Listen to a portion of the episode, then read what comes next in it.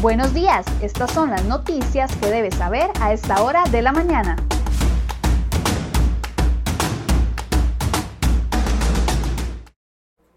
Miércoles 6 de enero, muy buenos días. Muchas gracias por acompañarnos en una edición más de CR Hoy Noticias. Ayer el gobierno presentó varias propuestas que pretende negociar con el Fondo Monetario Internacional. Vamos a conocer estas y otras informaciones de inmediato.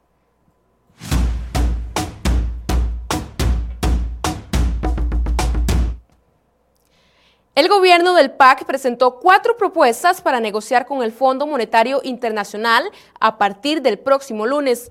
Las opciones las dieron a conocer las ministras de Presidencia y Planificación, Yanina Dinarte y Pilar Garrido, en una reunión que sostuvieron con algunos jefes de fracción del Congreso y diputados independientes. La primera medida que proponen es aumentar el impuesto sobre el valor agregado IVA en un punto porcentual pasando de un 13 a un 14%. Con esto pretenden aumentar la recaudación en un 0.4% del PIB. También mantiene su intención de poner un impuesto a las transacciones bancarias, con lo que recaudarían un monto similar. También buscarán replantear el impuesto a las casas de lujo para aumentarlo a 0.5% del valor de las viviendas que cuesten más de 200 millones de colones. Y la cuarta opción es introducir el esquema de impuesto de renta global. En materia de empleo público, las ministras dijeron que el Ejecutivo impulsará ajustes al proyecto de ley para alcanzar el rendimiento necesario del 0.81% del Producto Interno Bruto PIB en el gobierno central. Dinarte añadió además que en las próximas semanas presentarían los proyectos de ley de renta global y el texto para crear un tributo del 0.5% a casas de lujo. También se presentará un texto para el aporte económico de las empresas del Estado ante la situación fiscal y para la venta de la cartera de crédito de CONAPE.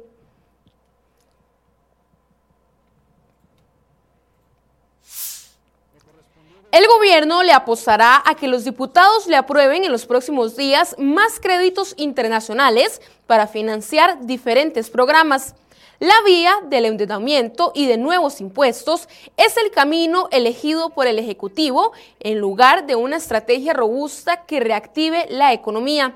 El primer préstamo que impulsan en este 2021 es uno de 100 millones de dólares suscrito con el Banco Interamericano de Desarrollo BID para financiar el programa de seguridad ciudadana y prevención de la violencia. El segundo es un crédito superior a los 75 millones de dólares, que sería con el Banco Internacional de Reconstrucción y Fomento para financiar el programa de desarrollo sostenible de la pesca y acuicultura en Costa Rica. A los impuestos anunciados ayer se unen otros que ya avanzan, como el tributo del 25% a los premios de la lotería, con premios mayores a los 225 mil colones, para lograr recaudar 41.800 millones de colones.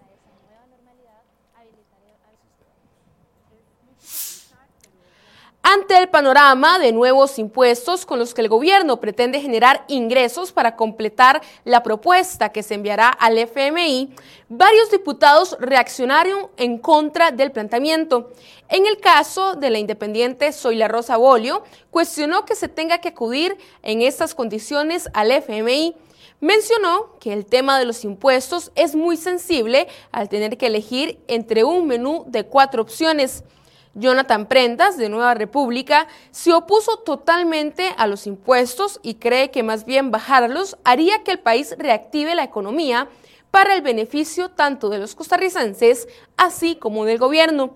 Con un criterio muy similar, se refirió la diputada Patricia Villegas del PIN, que indicó que están en contra de nuevos impuestos.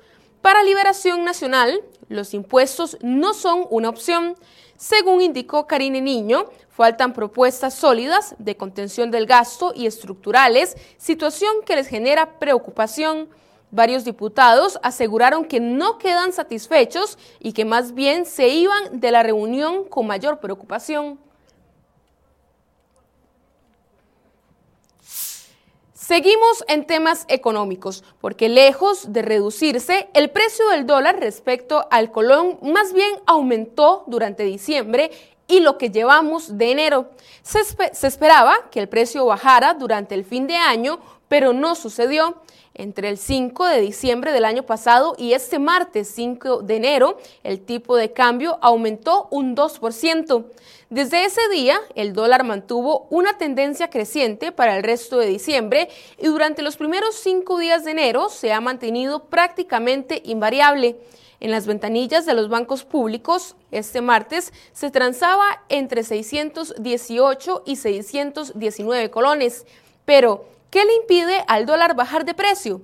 Esto es un reflejo en gran medida al menor ingreso de dólares en la economía nacional, producto de la contracción en el turismo y de la inversión extranjera, según dijo el analista financiero Daniel Zúcar.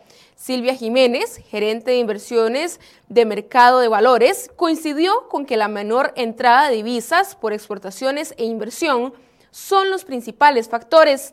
Jiménez añadió a esta situación que hay que sumarle el nivel de incertidumbre que todavía puede persistir por el tema de la propuesta del gobierno ante el FMI.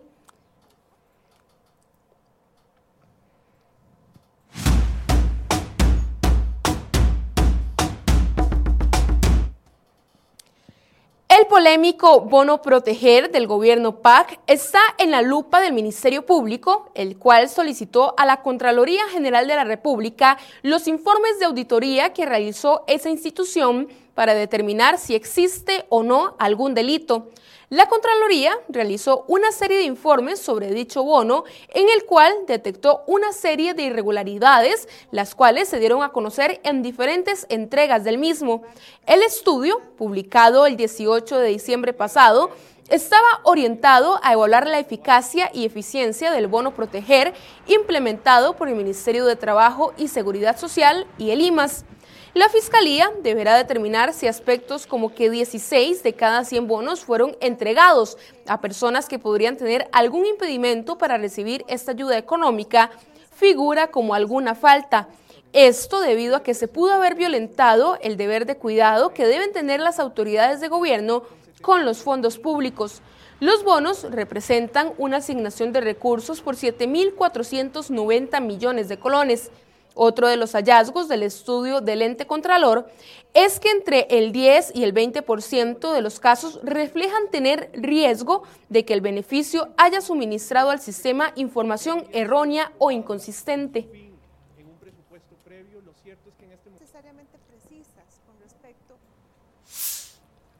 El próximo lunes 11 de enero, el Ministerio Público realizará la apertura y respaldo de la información de los teléfonos y la computadora decomisados al presidente Carlos Alvarado en febrero del 2020. Esto se da luego de una serie de impugnaciones de los abogados del mandatario y polémicas resoluciones de la Sala Tercera que retrasaron dicha diligencia que estaba programada para el año pasado. Los dispositivos electrónicos fueron decomisados al presidente en medio de un allanamiento histórico realizado en febrero del año pasado en Casa Presidencial y en medio de la investigación que realiza la fiscala general Emilia Navas por la creación de la Unidad Presidencial de Análisis de Datos UPAD. En la causa también figura el exministro de la Presidencia Víctor Morales, el ex viceministro de Mideplan Luis Daniel Soto y los asesores Alejandro Madrigal y Andrés Villalobos, Felli Salas, Luis Salazar y Diego Fernández, quienes hacían las labores de la UPAD. A estas personas también se les investiga por los mismos delitos que al presidente Alvarado. ¿Quiénes fueron citados a dicha diligencia? La diligencia se realiza en, presencia del juez penal Manuel Rivera, la fiscala general Emilia Navas y los abogados de todos los imputados en el caso. ¿Quién realiza la apertura de los dispositivos electrónicos del presidente? Los encargados de hacer la apertura son los funcionarios judiciales de la Unidad de Delitos Informáticos. Pasamos a otras informaciones. Tres motociclistas resultaron heridos al verse involucrados en accidentes de tránsito que se registraron en cuestión de nueve minutos durante la noche del martes en Matina, Barrio Pinto y Tarrazú. En Matina, un menor de 17 años sufrió heridas de gravedad tras derrapar la moto que conducía. Él fue llevado al centro médico de la zona. Minutos después se reportó un choque entre dos motocicletas en Barrio Pinto. Producto del impacto, Un paciente de 27 años sufrió serias lesiones. Además, finalmente en Tarrazú, el conductor de una moto perdió el control y se estrelló contra un poste. Un incendio consumió tres casas la tarde de este martes en el sector de Tirraces, en Curridabat, informó el Cuerpo de Bomberos de Costa Rica. Según los socorristas, el fuego devoró 200 metros cuadrados. Los hechos ocurrieron minutos antes de las 7 de la noche en el precario ubicado en la calle La Garita. Bomberos indicó que no hubo heridos ni fallecidos tras el incidente. Y si conoce a estas personas que está viendo en las fotografías, avise de inmediato al organismo de investigación judicial. Se trata de los requeridos por las autoridades del OIJ. Si tiene alguna información clave que permita llegar a los requeridos, llame a la línea 808-645 del Centro de Información Confidencial del OIJ. Los investigadores recuerdan a los ciudadanos que una persona puede ser requerida por el OIJ por diversas situaciones.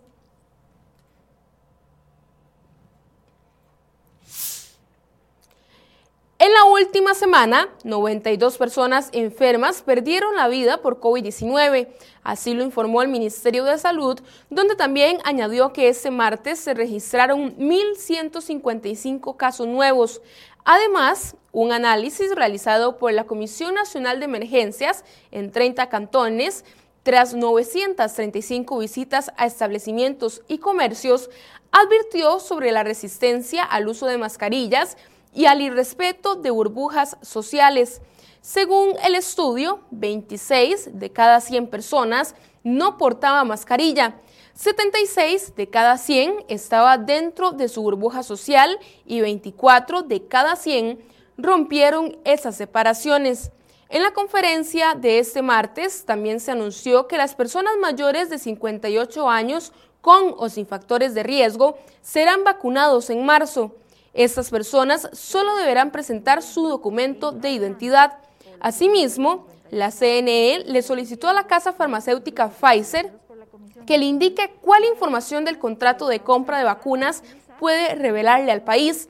Esta misma semana se conocería la, la respuesta de la compañía.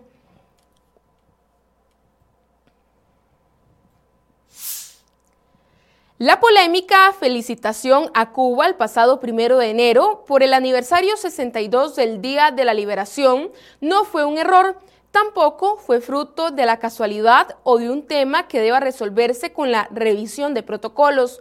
Fue más bien una simpatía que ha demostrado el gobierno de Carlos Alvarado Quesada en su gestión. Hoy, en la portada de crhoy.com, le traemos un informe completo que le invitamos a leer. Por ahora, se descarta una intervención del Instituto Costarricense de Acueductos y Alcantarillados. Al nuevo presidente de la IA, Tomás Martínez, le parece prematuro hablar de esa idea. Esto en medio de los serios señalamientos contra la gestión y estructura del instituto. Las críticas se han dado debido a la crisis de gestión que atraviesa el instituto desde antes de la pandemia. Y en otras informaciones, es posible que el aumento en el costo del peaje en la autopista que comunica San José con Cartago y viceversa, tras los trabajos de ampliación en la vía, alarma a la diputada Paola Valladares del Partido Liberación Nacional. Valladares cree que el posible aumento sería de unas 14 veces el costo actual, pasando de 75 colones a 1.030 colones en ambos sentidos. El plan se mantiene en análisis.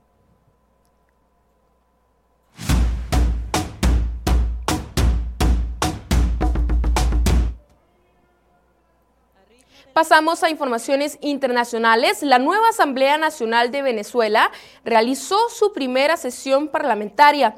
Jorge Rodríguez, antiguo ex vicepresidente del país, se juramentó este martes como el nuevo presidente legislativo. Las elecciones parlamentarias del 6 de diciembre dejaron a la oposición liderada por Juan Guaidó prácticamente fuera del Congreso. De los 277 diputados, 256 pertenecen a las filas de Nicolás Maduro.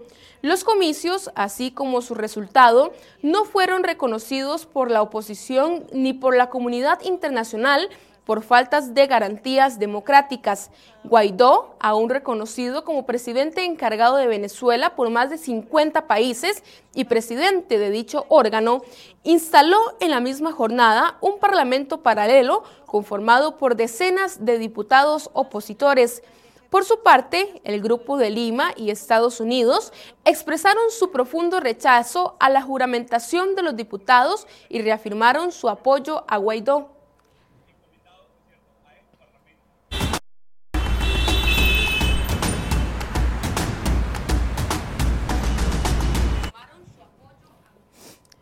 7 y 35 de la mañana realizamos en este momento el reporte del tránsito. Iniciamos en el sector de desamparados, esto es cerca del cementerio, donde observamos prácticamente vacía esta carretera. Y ahora nos vamos hasta el sector del Cariari, esto es la vista hacia el norte, donde no presenta ningún problema el tránsito en esa zona.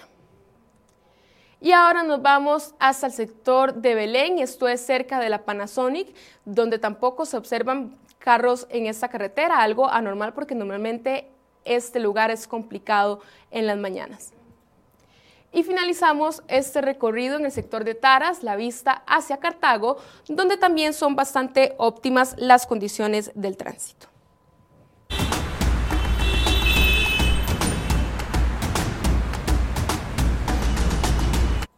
Llegamos al final de esta edición de CR Hoy Noticias. Agradecemos su compañía y recuerde que los esperamos con más información mañana a partir de las 7 y 20 de la mañana.